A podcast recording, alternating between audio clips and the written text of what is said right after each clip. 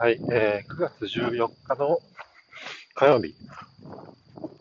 ですかね。えっ、と、時間が23時2分になります。お疲れ様でした。で、そうですね、今日何話そうかな。全然考えてなかったんですけど、うーん、なんだろう。マジで話すことね。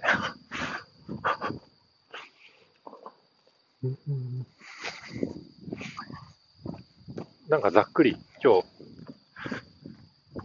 あったことを一日振り返ってみると、えっと、今日は比較的、えっと、空き時間が多かったです。空き時間っていうのは、えっと、ミーティングが入ってない時間、フリーの時間ですね。えっと、まあ、事務的な作業とか、ちょっと思考系のタスクみたいなのを、まとめて、えっと、対応する時間が確保できたので、えー、っと、そうですね。はい。ああとなんかちょっと、なんとなく、こう、課題として考え、感じている部分があって、と何か問題が起きていたといるときとか、解決しないことが見えている状態。まあ、その、え、ー、と、最中って、え、ー、と、お客さん自身も、えー、そこに、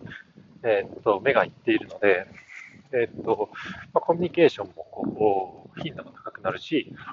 えっ、と、その課題の解決に対して、えっ、と、こう日々近づいていってるっていう感覚が、えっ、と、両者えっと、感じているというような状態が結構、まあ、あって、まあ、それがまあ一つ目のパターンで、で、ただ一方、そうじゃない、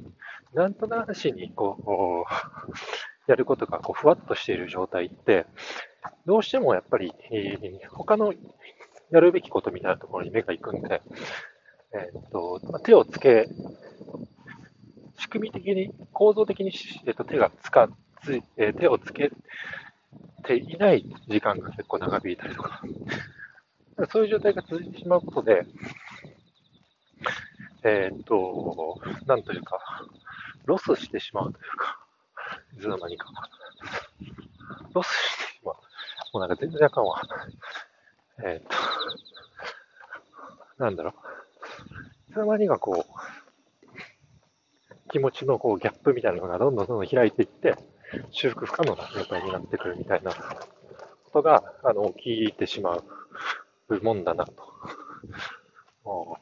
ってます。なんか、あまりうまく言葉にまとまってないんで、ちょっとあれなんですけど、要は、そうやることがふわっとしていたりとか、目線がすり合ってない状態っていうのを長引いて長引かせてしまうと、えっ、ー、と、修復が、気づいた時には修復可能な状態になってしまってますよっていう、そういう話です。あの、課題定義をちゃんとしたりとか、えー、とやることをきちんと明確にするっていうことがすごく重要だなというふうに思っていて、うん、常に何かこう課題をテーブルに載せるということもあのすごく重要かなと思ったという話です。はい。もうなんか、ちょっと、全然回ってなくて、何言ってるか途中自分でもわかんなくなっちゃったんですけど、はい。まあなんかそんな感じで今日は終わりです。はい。お疲れ様です。